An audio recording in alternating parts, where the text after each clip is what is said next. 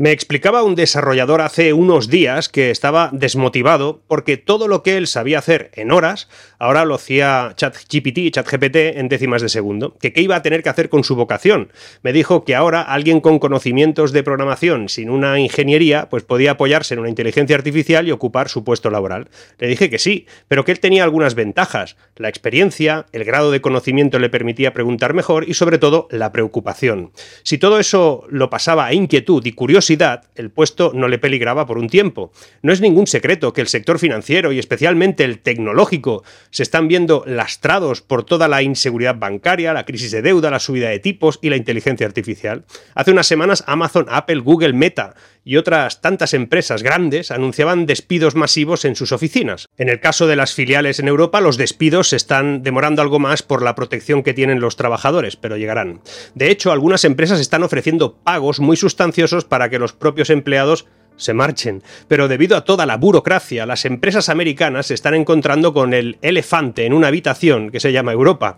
Todo tarda una eternidad aquí, los movimientos son lentos y los cambios se van demorando.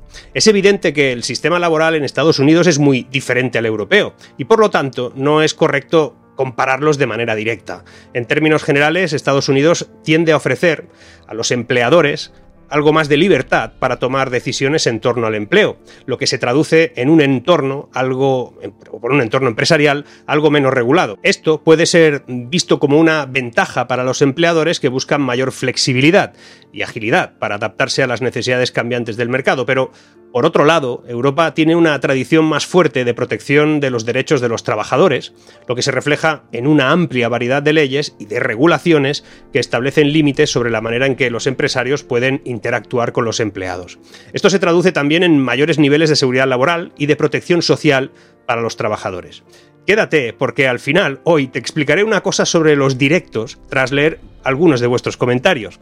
Eso será al final, pero ahora dale al like a este vídeo para que yo sepa que valoras mi trabajo, suscríbete si aún no lo has hecho para que no se te pase ningún short, directo o nuevo vídeo y así comentas también en las pausas publicitarias. Puedes comentar lo que yo digo o lo que comentan otros amigos aquí mismo. Lo dicho, no te vayas, que lo de hoy también te interesa.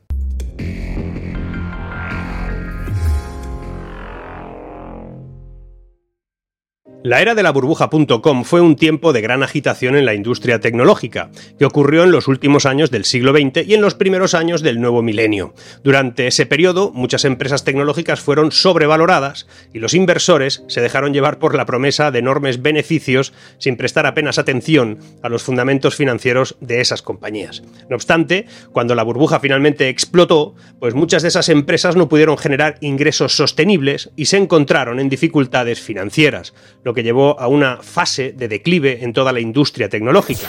En la actualidad podemos observar similitudes entre las empresas tecnológicas actuales y la burbuja.com de entonces. En estos tiempos, las empresas son valoradas a niveles extremadamente altos y se espera que produzcan enormes beneficios sin tener en cuenta su rentabilidad a largo plazo. Además, muchas de estas empresas han estado expandiendo rápidamente sus operaciones, a menudo mediante la adquisición de otras compañías, lo que de alguna manera ha llevado a algunos inversores a cuestionar la sostenibilidad de su modelo de negocio. Sin embargo, a diferencia de la crisis de las .com, muchas de esas empresas tecnológicas actuales tienen bases financieras mucho más sólidas y han demostrado la capacidad de generar ingresos sostenibles. Muchas de ellas han llegado a consolidarse con productos y servicios que se han vuelto esenciales en nuestra vida cotidiana, lo que sin duda, de algún modo, podría ayudar a mantener su demanda en ese largo plazo. Por lo tanto, penalizar la agilidad empresarial en tiempos difíciles, obligando a conservar puestos de trabajo, que ya no son productivos, pues podría generar cierta inseguridad en las empresas en los tiempos de bonanza, cuando tengan que escalar sus negocios con la contratación de más personal. En una encuesta realizada recientemente en España se presentaba que la opción predilecta para los jóvenes pues sigue siendo funcionario. A pesar del incremento de aquellos que desean ser emprendedores, uno de cada cinco aproximadamente, la gran mayoría de jóvenes en mi país opta por trabajos denominados seguros. Esa realidad es diametralmente opuesta a lo que sucede, por ejemplo, en Estados Unidos, donde las personas se siguen arriesgando mayoritariamente. El problema es que las políticas de seguridad del empleado pueden llevar a una falta de incentivos para la productividad y la eficiencia. Si los trabajadores saben que no pueden ser despedidos fácilmente, pueden tener menos incentivos para trabajar duro, innovar, arriesgar y ser más productivos. Sería la parte mala. De lo que se trata es de emplear, como diría Aristóteles, el mesotes, el punto medio. Una total liberalización conduciría a un cierto descontrol y a una desprotección total para los trabajadores, mientras que medidas muy rígidas suelen afectar a los empleados y a las empresas. Pero, ¿se está preparando a las empresas para los cambios que se exigirán en breve? ¿Cómo va a ser el espacio de trabajo, el modo de trabajo, los vínculos con el trabajo en los próximos años? La idea del trabajo en los últimos 15 años ha cambiado tanto que es difícil imaginar cómo serán en los próximos 15 más. Según un estudio publicado en Fast Company que se hace eco del trabajo que realizaron en CBRE y Genesis, un desarrollador inmobiliario de China, muchas de las ideas y tendencias y comportamientos que darán forma al trabajo en 2030 ya son evidentes hoy en día. Sin embargo, algunos de esos cambios están emergiendo silenciosamente y los agentes sociales podrían no estar entendiendo verdaderamente la importancia de su impacto en el rendimiento, la productividad y la retención del talento. Algo que se le llama ahora en inglés places to work y no workplaces es lo que viene. Algo difícil de traducir, pero que vendría a confirmar que en el futuro inmediato la gente no irá a un lugar de trabajo, sino a trabajar a un lugar. Los mejores lugares de trabajo tendrán pues oficinas, salas y diferentes áreas tranquilas para que los trabajadores tengan opciones de dónde quieren trabajar. Algunos de los trabajadores más jóvenes en el estudio sugerían áreas de trabajo basadas en el estado de ánimo, lo que elimina por completo el asiento asignado y en su lugar pues permite a esos empleados más jóvenes elegir un lugar para trabajar según cómo se sientan ese día, es decir, felices, emocionados, creativos, tranquilos. Parece loco, pero es así como lo piden. En los países asiáticos o culturas colectivistas, los jóvenes se ven a sí mismos trabajando en diseños circulares, mesas redondas, cuando es hora de colaborar. Luego tendrán la capacidad de abandonar estas áreas para espacios más tranquilos y reflexivos, para concentrarse. En los grupos de enfoque occidentales o culturas más individualistas, los jóvenes se ven poseyendo un lugar de trabajo principal o teniendo un asiento asignado en la mesa, aunque tengan también opciones de lugares de concentración. Por otro lado, parece, parece ser que tendremos corporaciones y empresas más pequeñas en el futuro cercano, con tanta oportunidad para la colaboración pues parece que no va a ser necesario construir grandes negocios muy costosos. En su lugar, los futuros líderes empresariales se centrarán en especializar sus servicios y productos para destacar entre la multitud. Las corporaciones se basarán en organizaciones aliadas con las que trabajarán en asociación, ya sean individuos o pequeños grupos. El trabajo prosperará con equipos liderados por otros grupos, no en jefes, porque los empleados más jóvenes no creen demasiado en la jerarquía o en las reglas de clasificación. Creen que cualquier persona puede ser un emprendedor interno, un y pueden tener influencia y control a través de su propio trabajo. De hecho, la investigación que se traslada en ese informe encontró que los jóvenes están perdiendo sus habilidades verbales, pero tienen una capacidad de mantener grandes redes, absorber más información y filtrar material no esencial para evitar la sobrecarga. Cuando se trata de lo que los jóvenes quieren en sus jefes, en Shanghai, Beijing, Tokio, son los más optimistas en cuanto a impulsar el cambio, mientras que las opiniones sobre gestión son más conservadoras en ciudades como Nueva York o Londres.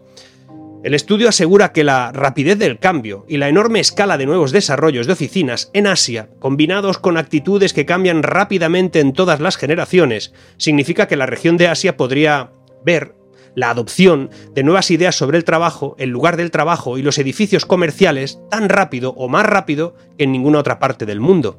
Nos van a tomar ventaja. El estudio asegura que las oficinas del futuro serán entornos mucho más saludables, ya sea con buena iluminación, áreas de relajación, habitaciones para dormir, arte, música, mascotas en el trabajo e incluso áreas con césped, para que los empleados puedan descansar sus pies. Eso es lo que pone el informe. Y algo muy relevante, la cultura y los valores de la organización, de las empresas, deberán ser consistentes, y en la próxima década las organizaciones van a necesitar tomar un papel activo en la gestión proactiva de la experiencia del trabajo.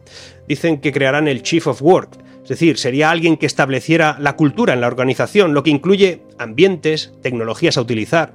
Su único enfoque debería ser impulsar el modelo nuevo de gestión y la adaptación a esos tiempos que vienen en los que vamos a tener que trabajar con un nuevo compañero. La inteligencia artificial. Cuando se piensa en los cambios de juego, como la economía compartida, la inteligencia artificial, es fácil ver por qué la estructura empresarial está cambiando tan rápido. Esas tendencias pueden parecer simples, pero comprender verdaderamente las métricas detrás de estas ideas serán necesarias para el éxito empresarial. Solo las empresas con visión de futuro, que se toman el tiempo para comprender y explorar esas métricas, pues ahora sabrán lo que se necesita para un lugar de trabajo productivo, colaborativo y exitoso en el futuro. Tanto si has sufrido las consecuencias de los despidos que te contaba al principio, como si estás considerando qué hacer en este momento de turbulencias y de cambios brutales en el, mundo laboral, lo principal es que entiendas, que entendamos todos en qué se va a convertir el empleo en breve. Hablo de un nuevo contrato social que partirá de una relación con la tecnología que no se esperaba tan pronto. Lo, de ChatGPT es solo una anécdota comparado con lo que viene. En el futuro no muy lejano, iremos a nuestra empresa a aprender cosas, y no tanto a ejecutarlas. Aprenderemos para descubrir qué es capaz de hacer ese nuevo compañero artificial que colabora con nosotros. Las empresas tendrán todas las tecnologías, similares, todas ellas similares, por lo menos en su gestión de procesos y en los modelos de negocio. Por eso la diferencia competitiva estará en manos de las personas que tomen control de esas máquinas. Tu trabajo no te lo va a quitar ni una inteligencia artificial ni un robot, te lo va a quitar una persona que se lleve mejor que tú con esa inteligencia y con ese robot. Quien mejor pregunte a una inteligencia obtendrá mejores soluciones. Esto que te digo, es un buen momento en realidad para focalizar en tu crecimiento personal y profesional. Da igual la edad, el estado en el que se encuentre tu carrera. Aprovecha esta oportunidad para reflexionar sobre tus habilidades y tus fortalezas y considera cómo puedes aplicarlas en este nuevo entorno laboral el que viene y que lo va a revolucionar todo, que lo está haciendo ya. Recuerda lo que le dije al desarrollador que te comenté al principio. De hecho, no es un caso aislado. Una compañera de trabajo, consciente de que su actividad profesional vinculada a la asesoría financiera corría peligro, o algo parecido, me decía lo mismo. Pero su modo de verlo era distinto. La gran revolución laboral no es el lugar donde se trabaja, ni con quién, ni tan siquiera con qué. La idea central deberá ser el modo en el que un humano considere que la tecnología puede convertirse en su nuevo compañero, un aliado experto en muchas cosas, sobre todo aquellas que aún desconoce un humano. Cuando inventamos máquinas más fuertes que nosotros, a los seres humanos nos pareció genial. Cuando creamos máquinas más rápidas que nosotros, también nos pareció genial. Pero ahora, eso de compartir espacio con máquinas más inteligentes, que nosotros, eso ya no nos parece tan genial. Es cuestión de tiempo, pero al final también esto nos parecerá bien. Y como os aprecio, te aprecio, te sugiero, hagas lo que hagas y estés donde estés, que te mantengas actualizado en las últimas tendencias y desarrollos de la industria, de tu trabajo. Asiste a eventos, conferencias, lee artículos, libros y realiza cursos de todo tipo, online o presencial, tú verás. Especialmente lee libros. Recuerda que si lees un libro al mes, que no es un esfuerzo titánico, serás parte de un mínimo porcentaje de la gente que lo hace, y eso es una ventaja. Pero ahora piensa en una cometa. Cuando jugabas con una cometa buscabas que el viento soplara en tu contra, para que la cometa subiera y volara. Recuerda que cuanto más fuerte era ese viento, más alto volaba. Igual, el viento sople en contra no es tan malo. Ese viento a veces será una tecnología, una habilidad, un cambio de modelo laboral, da igual. Busca ese viento en contra. Seguimos. Bueno, espero que os haya gustado el vídeo de hoy. Como os decía al principio, quería comentaros algo sobre los directos. Muchos de vosotros habéis dejado opiniones con respecto a que los invitados a veces son oficialistas o que pertenecen a los medios o que no os gustan demasiado. Yo en mis directos no busco debatir con nadie, ni solo traer gente que piense como yo. Solo quiero extraer discursos con algún detalle que nos permita entender algo que no suelen decir. Ayer Mar Gómez eh, defendía que el clima no está sujeto a intervención humana que le conste, pero admitió que es algo potencialmente posible y creo que con eso se puede sacar conclusiones. Al final esto va de que vosotros toméis opinión y yo lo que procuro es ser equilibrado en esas opiniones. Yo no debato. No siempre vamos a estar de acuerdo, no siempre vais a estar de acuerdo vosotros, pero es que es mi modo de llevar esta sección de los directos. Por ejemplo, he traído gente como José Bidner o a Alonso, los cuales pues tienen opiniones diversas. Pero también he traído al coronel Baños, y sus opiniones son ciertamente contrapuestas a las de Yago Rodríguez, que también vino a este canal, o personas que viven en China, Hicimos un directo con dos personas que viven en China, actualmente conectando desde China con su VPN, y la verdad es que, mm, bueno, tenían dos opiniones bastante distintas de lo que pasa allí en China. Además, hemos tenido aquí gente como Pablo Gil, alguien que el tema de Bitcoin pues no lo ve como, por ejemplo, Álvaro de María, que lo tuvimos aquí. Hemos tenido a Antonio Turiel, que lo hemos enfrentado sin que se hayan encontrado, pero sí han sido opiniones contrapuestas con Alfredo García, que es operador nuclear. Hemos tenido a Juan Francisco Calero, con sus mensajes de todo tipo, y también hemos tenido incluso a Carlos Moreno, de la ciudad de los 15 minutos, y que podemos confrontarlo con todas las ideas que pudo aportar aquí el propio Daniel Lacalle. Es decir, no solo va a venir gente que piense exactamente o muy parecido a lo que yo pienso o a lo que podáis pensar la mayoría. Y creo que eso yo lo defiendo así, es nutritivo.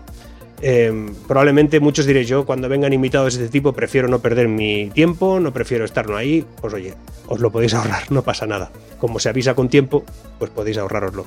Pero sinceramente creo que es bueno. Igual que es bueno leer cosas eh, de las que en principio uno no está de acuerdo, pero que no es para que te convenza ese libro, ni es para que te convenzan los invitados. Es para confrontar a veces con tus propias ideas. No está de más. Eh, afianzar lo que piensas cuando lo contrapones con otras cosas. En todo caso, de momento va a, va a seguir siendo así. Un poco de aquí y un poco de allá. Nos vemos en el siguiente vídeo.